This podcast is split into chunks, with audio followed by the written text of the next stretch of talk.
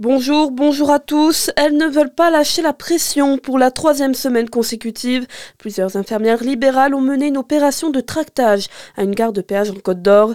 Hier, elles ont passé une partie de l'après-midi au péage de Dijon Sud sur la 311 à Périgny-les-Dijon.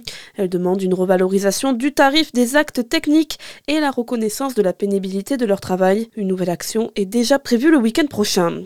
Impressionnante sortie de route hier à Verjus en Saône-et-Loire dans un virage plutôt dangereux sur la D439. Une conductrice a perdu le contrôle de son véhicule. La voiture s'est retrouvée dans un champ sur un flanc. La conductrice et sa fille se sont retrouvées coincées dans l'habitacle. Une quinzaine de pompiers ont été appelés pour les désincarcérer. Blessées, elles ont été transportées au centre hospitalier de Chalon.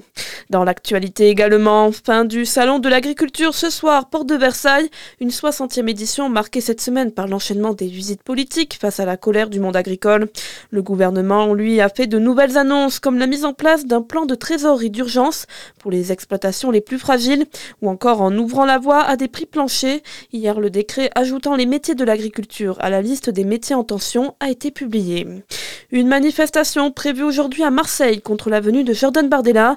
Le président du Rassemblement national a choisi la cité phocéenne pour tenir son premier mythique de campagne à trois mois des élections européennes. Un scrutin dont il est toujours donné largement favori, selon un sondage IFOP dévoilé hier soir dans le JDD.